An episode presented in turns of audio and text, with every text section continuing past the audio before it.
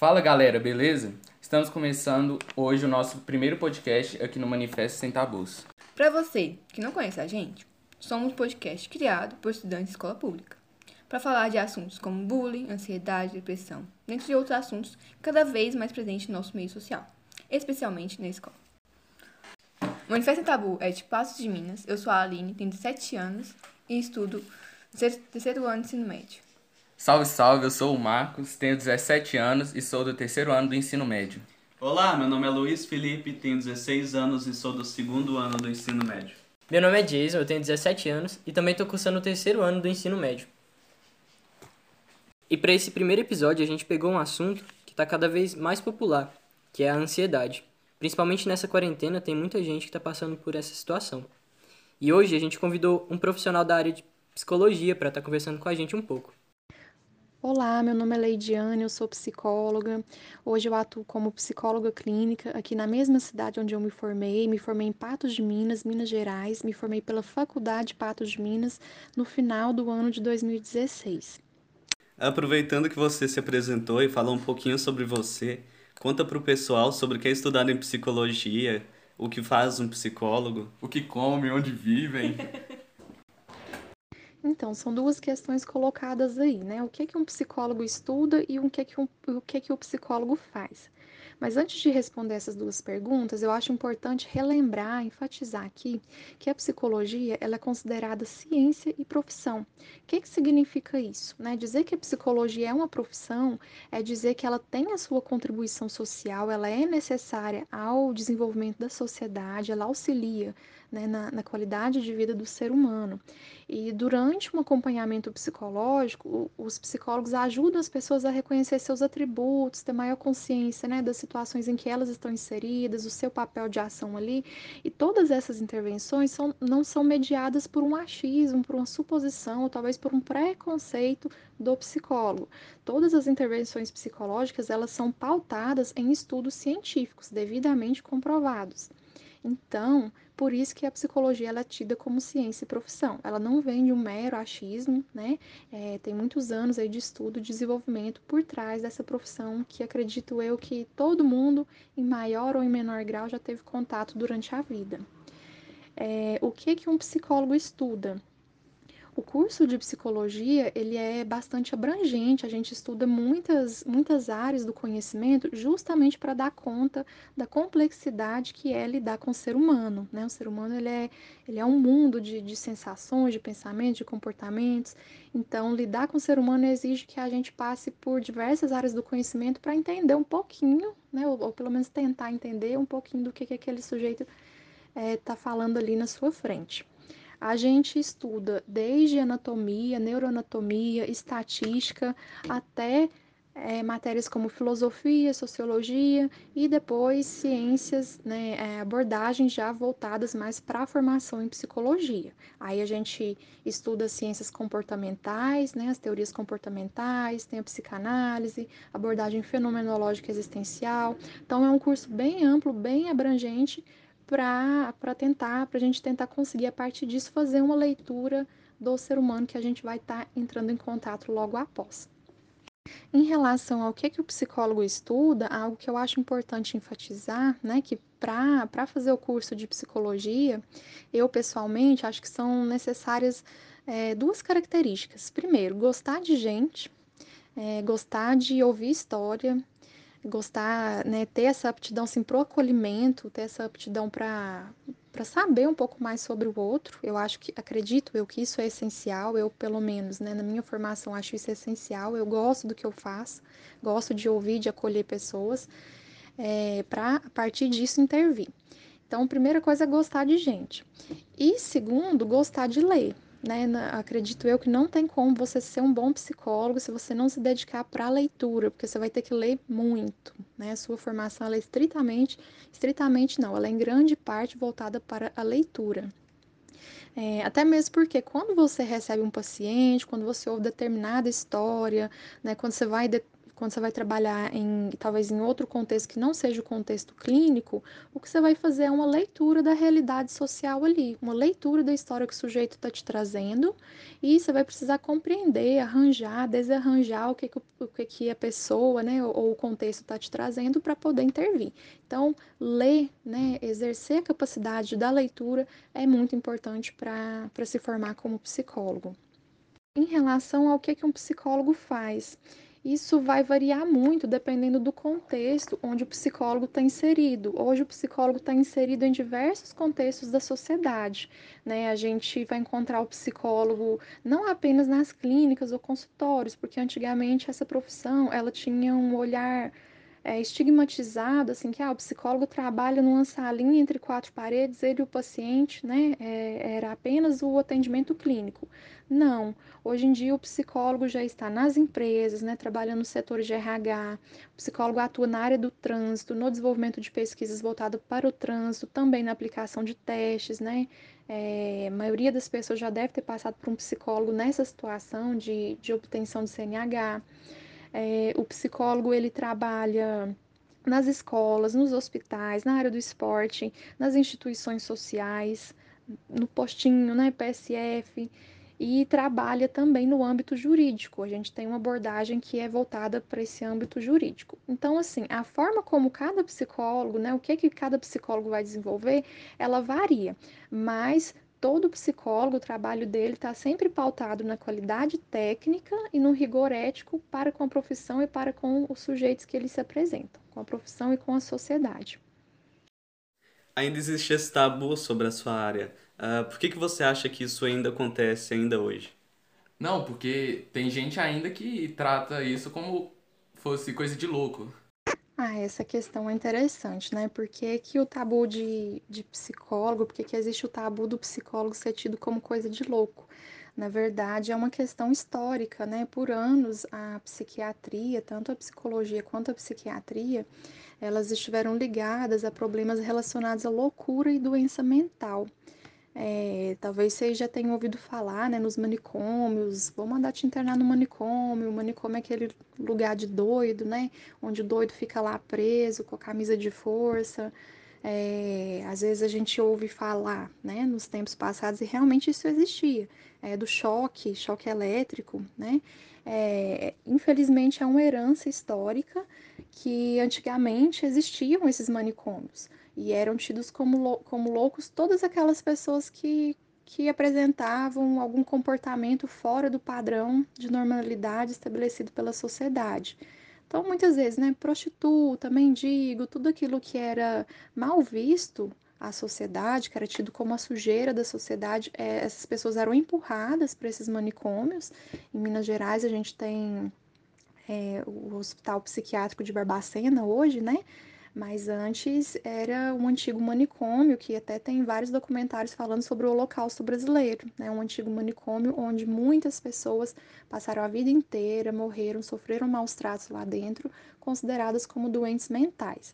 Então, nessas instituições estavam psiquiatras e psicólogos, muitas vezes, né, colaborando para esse tipo de tratamento que hoje não existe mais. Né? Hoje a gente sabe que o enclausuramento, prender, fechar as pessoas, é, esse, aqueles tratamentos assim, tipo dar banho, banho de água fria, né, para ver se a loucura da pessoa ir embora. Esses tratamentos eles são ineficazes e eles são banidos. A gente vive numa cultura hoje assim, que até com a gente, se a gente for falar de questões políticas, está até mesmo ameaçada, né? Eu acho que sempre é interessante ficar atento com as questões políticas, mas assim, nos últimos anos avançou-se muito nesse tipo de tratamento. O que a gente sabe, o que a gente o que a gente defende hoje em dia é que o tratamento ele deve ser humanizado. Aquelas pessoas tidas como loucas, né? Louca, ser louca é um rótulo é um rótulo bem bem discutível, né? Será que fulano é louco mesmo? Será que é que é o fulaninho que decide não trabalhar, decide ficar na rua vendendo a arte dele, né? Será que ele é louco ou será que louco sou eu que decido acordar 8 da manhã, parar 5 horas da tarde, receber um salário no final do mês, não ter tempo para ficar com a minha família e achar que aquilo tá ok? Quem que é louco na verdade, né? Então, assim, esse rótulo de loucura ele vem sido muito debatido e combatido atualmente.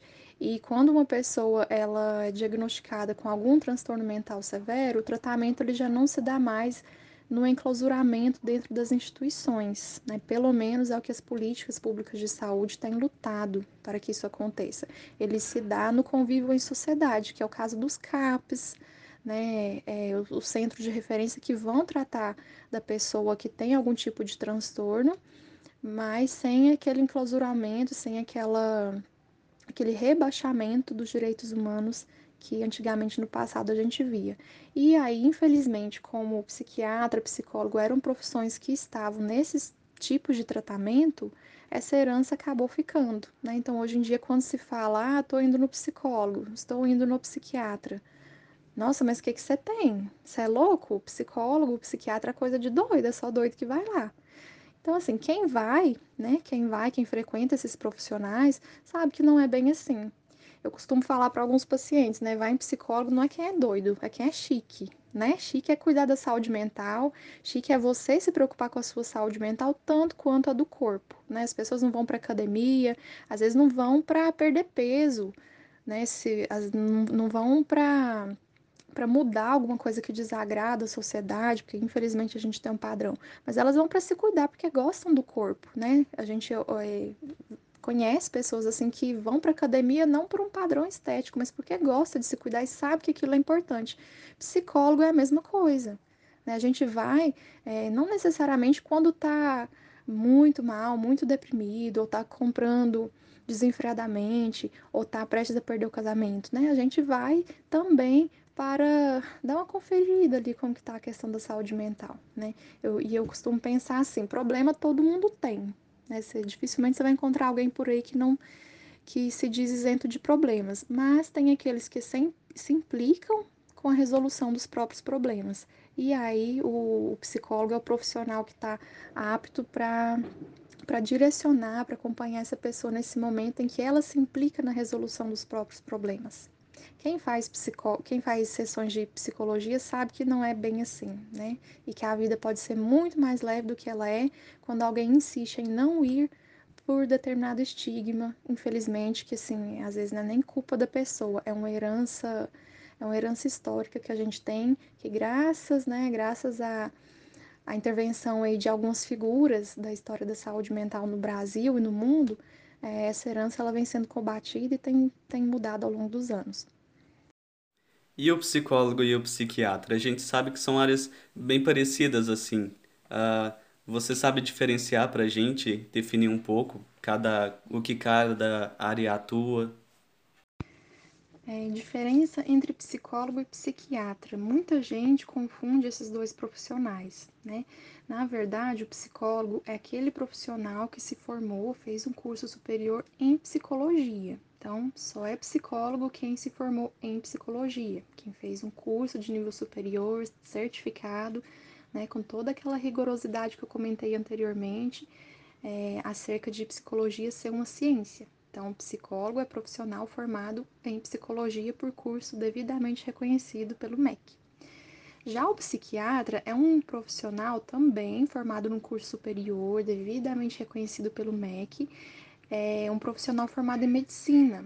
Então, o médico se forma em medicina e decide fazer uma especialização em psiquiatria, ou seja, ele direciona seus estudos e a sua área de atuação para cuidar do psiquismo humano. A diferença assim, primordial, mas não única, né? Eu diria que a diferença primordial entre os dois seria que o psiquiatra é um profissional que está apto para prever medicação psicotrópica. O que é a medicação psicotrópica? É um tipo de medicação que vai agir lá no sistema nervoso do paciente, interferindo na transmissão de, de neuro, interferindo na, na comunicação dos neurotransmissores e etc. Por exemplo, o tal do medicamento tarja preta, né? Esses medicamentos, eles são medicamentos psicotrópicos. Psicólogo não prescreve esse tipo de medicação. O psiquiatra é o profissional devidamente habilitado para estar tá medicando, para estar tá prescrevendo. É... O que, que, são os neurotransmissores, né? Que eu comentei. É, os neurotransmissores são um tipo de célula que a gente tem que transmite um estímulo a outro e que às vezes anima o nosso comportamento. Por exemplo, a serotonina é o neurotransmissor que nos transmite uma sensação de bem-estar. Quando ela está em déficit, quando ela está em déficit, a gente se sente é, deprimido, né? A gente fica sem disposição para fazer determinadas coisas. Então, é essa que é a atuação do neurotransmissor. Quando um sujeito adoece, né, ele apresenta sintomas. E esses sintomas, eles variam de sujeito para sujeito. É, a gente pode citar, por exemplo, a falta de sono, o choro excessivo, esse, esses são tipos de sintoma. Às vezes, uma manifestação no corpo, né? Surgiu uma mancha no meu braço e já fiz N exames laboratoriais e não identifiquei a causa. Pode ser que esse seja um sintoma psicológico. É, e esse sujeito adoecido, quando ele procura o psiquiatra, o psiquiatra vai avaliar e aí, frequentemente, se for o caso, né, vai depender da, do que, que é a questão do paciente, mas o psiquiatra ele vai indicar o medicamento mais adequado para inibir, para tratar, cuidar daquele sintoma desagradável ou inconveniente. Porém, a gente pode dizer que o sintoma, ele, ele não é só a sua expressão. O sintoma não é só aquilo que se visualiza, não é só aquilo que você vê.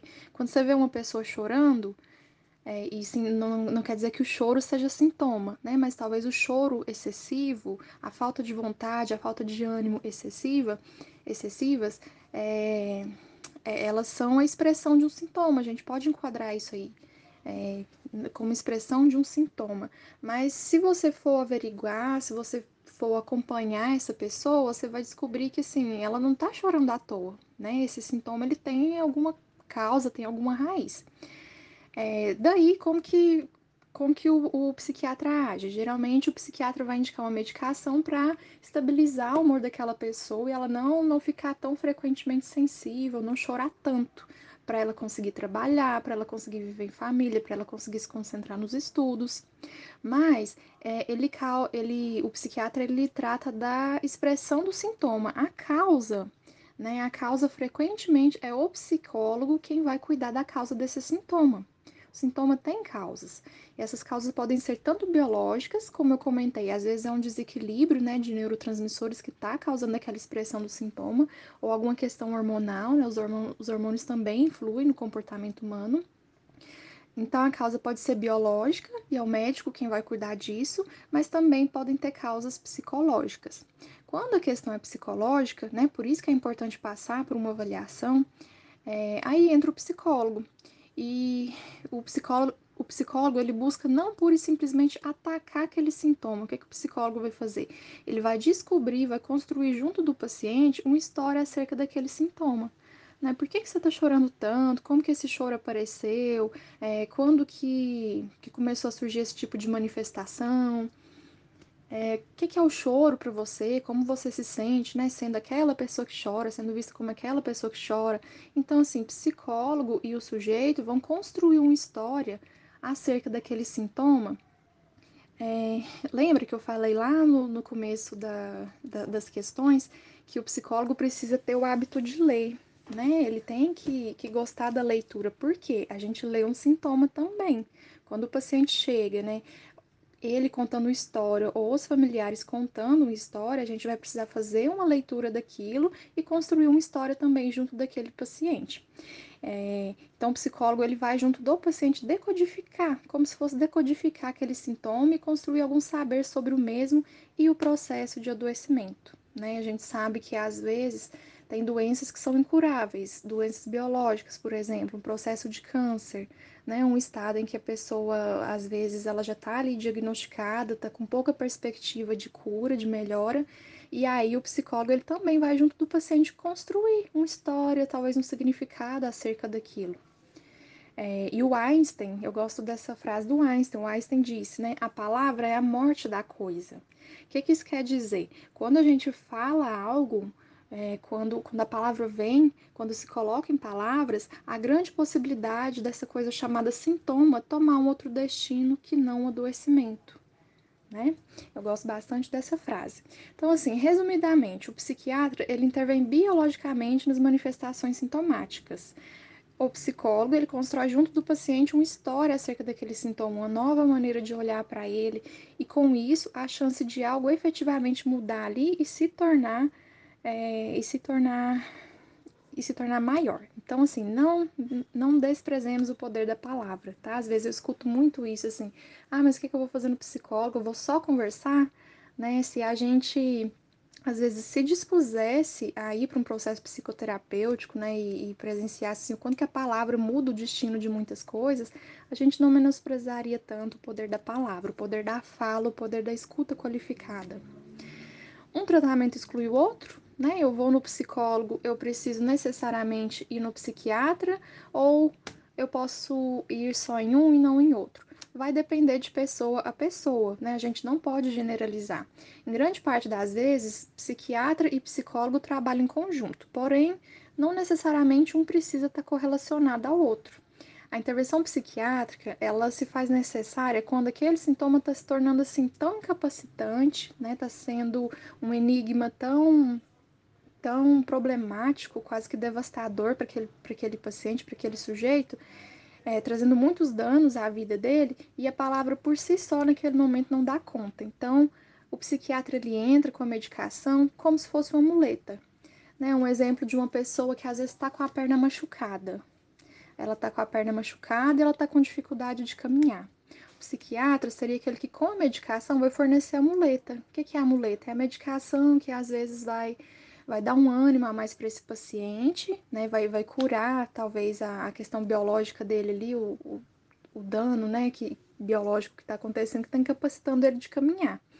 Mas, às vezes, é, não basta você dar uma muleta para a pessoa, que no caso seria medicação. É preciso que ela queira caminhar.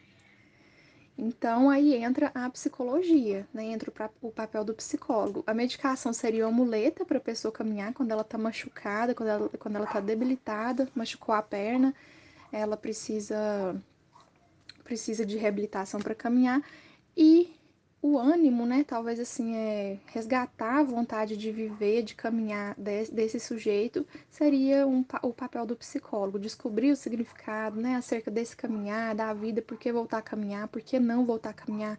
Aí isso é papel do psicólogo. O que você acha que pode causar ansiedade entre os jovens? Quais as causas de ansiedade entre jovens?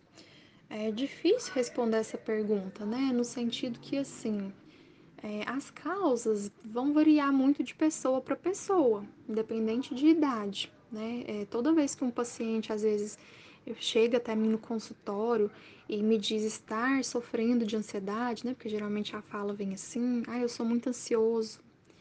É, eu sempre questiono, tá? Me fala um pouco mais sobre essa ansiedade, como que ela vem, como que ela se manifesta, em que situações que ela ocorre. Porque varia muito de pessoa para pessoa. Né? Mas se a gente for pensar generalizando em relação aos jovens, o que, que a gente pode pensar da juventude, né? É, adolescência, mais em específico. Adolescência é uma fase de novidade, né? É, tudo é novo para o jovem. A sexualidade, as, é, não a sexualidade, mas o sexo, né? O sexo é algo novo para o jovem, o mercado de trabalho, às vezes as responsabilidades acadêmicas, né? Então é uma série de novidades que talvez quando criancinha lá, talvez não, né? O ideal é que quando criancinha a pessoa não tivesse tantas responsabilidades, tantos desafios assim, porque uma criança ela é dependente de um adulto. Uma criança ela sempre é, carece de, dos cuidados, da decisão, né, da tomada de decisão de um adulto. Então aquilo a torna mais passiva do que ativa. Quando se entra na adolescência, os desafios começam a ser outros, né? A gente não pode generalizar, eu sempre digo isso, mas a tendência é que o adolescente ele vai ganhando uma certa autonomia, ele vai ganhando maiores doses de responsabilidades. E assim tudo que é novo, né, é, gera gera uma série de coisinhas aí na gente que a gente não sabe muito bem nomear, mas com o psicólogo é lugar de dar nome para essas coisas, né? Então, assim, tudo que é novo causa ansiedade na gente. Por quê? Porque a gente não domina aquilo, né? A gente não domina. E aí, será que eu vou me sair bem? Mas eu tenho que me sair bem. E o mercado de trabalho exige que aos 14 anos eu seja jovem aprendiz, que aos 16 é, eu já tenha tido dois empregos como jovem aprendiz e que aos 18 eu seja contratado na minha empresa, porque o bom jovem aprendiz, ele é contratado e não pode fugir dessa regra. Então, assim, tudo isso, somado a outras questões, né, como eu comentei, o sexo, o namoro, a, a, a, a faculdade, né, a escolha na faculdade, tudo isso são gatilhos aí, né? Usei essa palavra anteriormente, são gatilhos de ansiedade. É, então, assim, as causas variam de pessoa para pessoa, não só de jovem para jovem, mas de, de pessoa para pessoa. E aí é interessante que cada pessoa, a sua maneira, né, é, pense um pouquinho a respeito disso, né, do nível de ansiedade, é, das demandas que são colocadas sobre essa pessoa. Será que realmente eu preciso né, ter dois empregos aos, aos 16 anos e aos 18 ser contratado? Ou será que eu lá com os meus 30 anos, que a gente também está falando de juventude, será que eu com 30 anos eu já tenho que ter formado na faculdade, já tenho que ter meu MBA, minha pós-graduação, ter minha casa e meu carro e tá, né, tá prestes a casar? Será? Né? Será que esse tanto de demanda aí, elas são realmente pertinentes, elas são condizentes com o que, que cada pessoa dá conta de responder? Será que dá para generalizar assim? Vários amigos e colegas meus dizem ter ansiedade. Você poderia falar mais sobre os sintomas? Antes de adentrar na descrição dos sintomas de ansiedade, eu acho importante enfatizar que a ansiedade por si só, ela é uma resposta normal do ser humano a uma série de situações ou eventos, né? Ou seja, é, eu preciso, ou é normal que eu me sinta ansioso frente a um a, a falar em público, por exemplo, se eu não tenho o hábito de falar em público e aquilo é uma situação nova para mim, é normal, é natural que eu sinta um pouco de ansiedade, que eu tenha talvez até mesmo algumas manifestações no corpo a respeito dessa ansiedade. E, e nesse sentido, ela é benéfica, ela é adaptativa porque ela nos ajuda, nos ajuda a nos organizar. Por exemplo, se eu sei que amanhã eu vou ter uma prova difícil para fazer, que eu tenho dificuldade com aquela matéria, que eu não domino bem, a ansiedade, o estado de ansiedade, ele é um alerta no sentido assim, opa, você precisa se organizar. Vamos, vamos nos programar e nos organizar para fazer essa prova é, sem essa sensação, essa sensação de ansiedade, muito possivelmente, né, essas situações desafiadoras, situações novas que exigem da gente preparo, elas passariam desapercebidas e a gente perderia uma série de oportunidades, de possibilidades. Só que quando essa preocupação ela se torna excessiva e afeta a qualidade de vida, por exemplo, tenho uma prova amanhã e de repente me vem um choro intenso, eu passo a chorar descomedidamente, choro a noite inteira. É, percebo que, assim, devido a essa prova, eu tô comendo compulsivamente até meu estômago doer, até eu passar mal. Então, quando essa preocupação se torna excessiva e essas manifestações se tornam extremas, assim, afetando o bem-estar e os relacionamentos pessoais ou até mesmo profissionais, aí sim a ansiedade ela se torna um problema, ela se torna o que a gente vai dizer na linguagem psiquiátrica, né? Ela se torna um transtorno e aí ela carece de tratamento.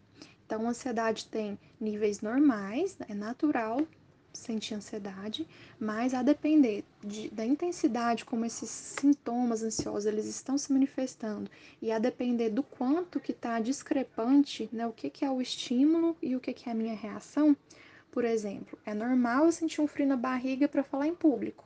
Isso é uma ansiedade normal. Mas para falar em público, às vezes o meu coração acelera tanto, tanto, tanto, a ponto de eu quase ter uma parada cardíaca. E isso sim é um sintoma de ansiedade que requer tratamento. É quando a ansiedade passa a ser disfuncional. É, e os sintomas variam muito, né? A gente pode falar assim de uma pessoa que está sempre hipervigilante, hipervigilante, porque ela é muito ansiosa, ela está sempre atenta com o que, que acontece. Ela pode se sentir muito, muito inquieta ou irritada, falta de concentração, pensamento acelerado, passa mil coisas na cabeça, né? É, às vezes quer esquecer um negócio, o negócio não sai da cabeça, pode sentir fadiga, suor, falta de ar, é, ou até mesmo uma respiração muito rápida.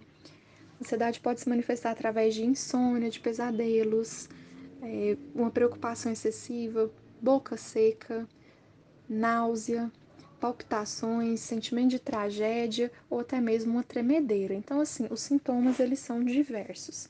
É, o que vai variar, como eu comentei, é a intensidade desses sintomas e a equiparação, né? O quanto que aquele sintoma ele tá, é, ele tá real, né? Um sintoma realístico em relação ao estímulo que a pessoa tem. E aí esse estímulo eu posso dizer assim, gatilho, né? O que, que é o gatilho de ansiedade, o que, que desencadeia a ansiedade naquela pessoa e a resposta, o nível de resposta que essa pessoa dá a esse gatilho. E como tem sido a procura dos jovens por psicólogos?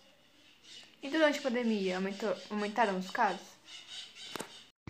Então, em relação aos jovens, né, a procura dos jovens à, à psicoterapia é muito frequente. Eu recebo muitos jovens em consultório e em relação à pandemia, é, eu percebi que houve houve um leve aumento, não digo não digo que seja algo tão, tão expressivo, mas houve um leve aumento sim, e geralmente muito relacionado às questões de luto. Né? Infelizmente, essa pandemia é uma situação que acometeu né, muitas famílias e, e acabaram por deixar essas pessoas, esses parentes, familiares, filhos, enlutados. O que eu tenho percebido é que houve sim um leve aumento, pelo menos na minha experiência clínica, né? Pode ser que algum outro profissional tenha algum outro tipo de experiência, mas na minha é, houve um leve aumento, nada exorbitante, e muitas vezes relacionado à questão, à questão de elaboração de luto, infelizmente.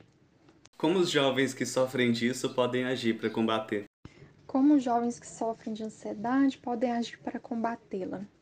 É, então, é, eu não digo apenas para os jovens, né, mas para todas aquelas pessoas que sentem que a ansiedade está tá tomando uma proporção desmedida, né, que está tomando um, um, tamanho assim tão grande que está interferindo em outras áreas da vida, incapacitando para outras áreas da vida. É, lembra que eu comentei aquela frase do Einstein? A, a palavra ela mata a coisa, né? A palavra é a morte da coisa. Eu, enquanto psicóloga e na abordagem que eu trabalho, eu acredito muito no poder da palavra. Às vezes a gente colocar, expressar essa ansiedade, expressar essa situação, né? pensar um pouco sobre esse momento que você está vivendo, colocar isso em palavras, ajuda bastante né? a, a desfazer um pouco desses, desses nós aí que acabam se tornando ansiedade. É, então, assim, a, a minha dica primordial é essa: se conheça, né? Pense, vamos, vamos expandir esse olhar e pense um pouco mais sobre essa situação, sobre essas demandas que recaem sobre a gente. Será que precisa ser assim? E será que o momento, né? Será que, será que o mundo é só esse momento? O mundo é só esse pensamento que a gente tende a focar, a, a ruminar aquilo tanto? Será que é só isso? Será que não tem mais coisa? Mas aí cada pessoa, né, devidamente acompanhada, na melhor das hipóteses, né, que o, psicólogo é um profissional que está aí para isso. Cada pessoa vai encontrar a sua maneira, é, a sua leitura, a sua história acerca dessa ansiedade e o que fazer com essa ansiedade. Então, essa seria uma, uma dica, assim, que eu acho principal, né? É, vamos expressar isso em palavras, não vamos morrer sufocado com isso que fica na garganta, com isso que a gente não sabe dar nome, com isso que a gente não sabe nomear, não, porque mata, tá, gente? E mata mesmo. Mata no sentido assim, né? Aquilo ali vai matando os nossos dias, vai matando às vezes a nossa nosso prazer em viver, vai matando a nossa possibilidade de ter dias mais leves. Vamos colocar isso em palavras, através de uma escuta especializada. Mas algumas dicas, é, não apenas no âmbito da psicoterapia, né? É interessante a gente sempre praticar atividade física. A atividade física, ela é cientificamente comprovada que ela auxilia nos, transtornos, nos transtornos de ansiedade. Porque a atividade física libera uma série de neurotransmissores no sistema nervoso que induzem a sensação de bem-estar. Cumpre aquela mesma função que eu comentei lá dos medicamentos psicotrópicos, né? Às vezes você toma uma pílulazinha para estimular é, a circulação de neurotransmissores da sensação de bem-estar, a atividade física também cumpre essa função. Então, uma excelente dica para quem sofre com esses sintomas aí é a prática frequente de atividade física. Faz bem para o corpo e faz bem para a mente também. É, estimular a vida intelectual, né? A gente ter diversos interesses, não focar só em uma coisa, mas expandir diversos interesses aí, aprender algo novo, né? Sem muita cobrança, ah, mas eu tenho que aprender porque eu tenho que ser o melhor. Não, você tem que aprender porque você gosta, porque você tem afinidade com determinada atividade, então você se dispõe a estar ali. Né? Eu acho que talvez uma palavra que, que diga muito sobre a ansiedade é essa questão do estar, estar ali, se dispor a viver aquele momento e não apenas o momento futuro ou passado, né? Nossa, mas eu tenho que fazer aquilo, semana que vem tem que entregar aquilo. Ou o contrário, né? Por que, que eu fui fazer aquilo uma semana atrás? Eu não podia ter feito isso. Vamos deixar um pouco esses tempos de futuro e passado para trás e vamos viver, vamos estar no momento presente. É, e para isso é importante, né, talvez reforçar esses laços familiares, laços de amizades, trocar outras ideias com outras pessoas, expandir um pouco o olhar. A vida é mais do que aquilo que você está ali focado, ansioso, ruminando muitas vezes. E que sejam laços, tá, gente? Que sejam laços laços de qualidade. Não adianta eu falar assim, ah, tem que fortalecer laços familiares e de amizade, mas às vezes você tá ali com amizade que, né, que você suspeita que tem algo de errado. Então, tem que ser um laço de qualidade. Se não tá de qualidade, vai para terapia para tentar cuidar desses laços aí e melhorar. É, meditação, yoga, né, são atividades que, que trabalham às vezes essa questão da mente, né, o, como estar ali, o estar ali, como eu comentei, o estar é, a ansiedade está muito relacionada com suportar o momento presente, né? não, não é estar tá no futuro nem no passado, mas estar no presente. Atividades como meditação e yoga podem ajudar, mas não são todas as pessoas que vão se adaptar, que vão conseguir estar é, tá mantendo essa atividade. Então, eu sugiro pelo menos tentar, né? Se, se você sentir que ajudou, que tá, tá sendo bacana para tratar a ansiedade, continua porque é um excelente caminho. É, e eu diria assim, não dispensar ajuda profissional, né? Se reconheceu que tá pesado, tá demais, aquilo tá angustiante, não deixe de ir no profissional, não seja levado às vezes por esses preconceitos que infelizmente persistem ainda na sociedade, de que a gente só vai no psicólogo, só vai no psiquiatra quando tá assim, tá louco, né? Não é bem assim. A gente vai para se cuidar e para ter um pouquinho mais de qualidade de vida. Não é possível a gente viver nesse mundo sem problemas, sem desafios, sem às vezes ter de lidar com esses sentimentos que são desagradáveis. Isso é uma utopia, mas é possível aprender a conviver de uma forma diferente com eles. Então eu sempre sugiro, perceber o que está demais, né? Busca um profissional, escuta especializada que muito certamente a chance de você lidar com isso de uma melhor maneira é, são bem promissoras. E só para encerrar, ainda nessa, nesse ponto de o que fazer para lidar com sintomas de ansiedade, eu sugiro duas técnicas aqui. A primeira é a técnica da respiração diafragmática, tá? Isso, assim, é uma regra geral, aliás, é uma técnica geral que eu estou colocando aqui. Às vezes pode ajudar, né? Cientificamente é, é tido que ela ajuda sim, né? nos casos de transtorno de ansiedade. Mas também não se resume só isso, tá? É importante que assim, você cuide do momento ali, às vezes aquela ansiedade ela vem com tudo. Essa é uma técnica para cuidar daquele momento, mas o significado sobre a sua ansiedade, sobre as suas relações, sobre as suas reações, muitas vezes é, muitas vezes desproporcionais a determinados gatilhos aí, a, sua história com ansiedade, ela vai ser cuidada junto do profissional. Mas uma técnica que eu auxilia no momento é a técnica da respiração diafragmática. Quem, quem se interessar, pode dar um Google aí, né, pesquisa na internet que vai ensinar, é uma técnica que ensina a controlar a respiração. Quando a gente tem né, controle sobre a respiração nos momentos que a gente está se sentindo muito ansioso, a tendência é que a tendência não, né? O que acontece é que circula mais oxigênio no nosso cérebro e a partir daí a gente consegue raciocinar com mais clareza. Aí a gente vai deixando de sentir aquele estado de ansiedade, aquele estado de confusão mental que muitas vezes a ansiedade traz.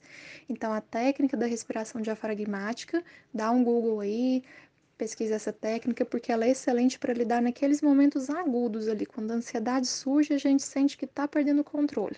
Essa é uma técnica.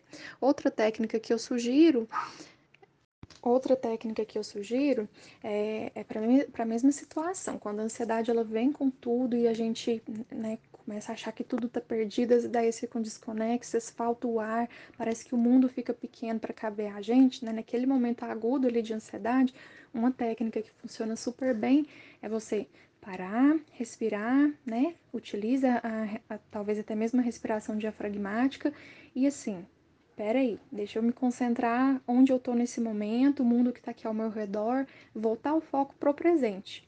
Qual que é a cor daquela parede? Eu, Leidiane, estou no meu quarto agora, a parede é branca, tem uma janela azul enorme, está ventando, estou escutando um cachorro latindo na rua, hoje é sexta-feira, né? Se situar no momento presente. Porque quando a gente faz isso, a gente foca o pensamento na situação presente e a tendência é que, assim, todos esses sintomas ansiosos aí, eles vão se dissipando. Lembra que eu comentei mais uma vez, né? Ansiedade muitas vezes é uma questão do estar, é uma dificuldade de, de estar aqui e lidar com esse momento, com as coisas que esse momento tem. Então, vamos respirar fundo, vamos esclarecer um pouco dessas ideias, né? As, muitas vezes sentimentos catastróficos, assim, desproporcionais.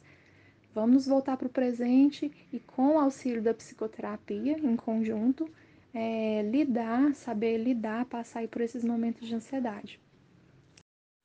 Eu gostaria de agradecer nossa convidada por falar desse assunto que é tão temido entre os jovens. Você acabou de escutar o podcast Manifesto Sem Tabus. Valeu! Valeu.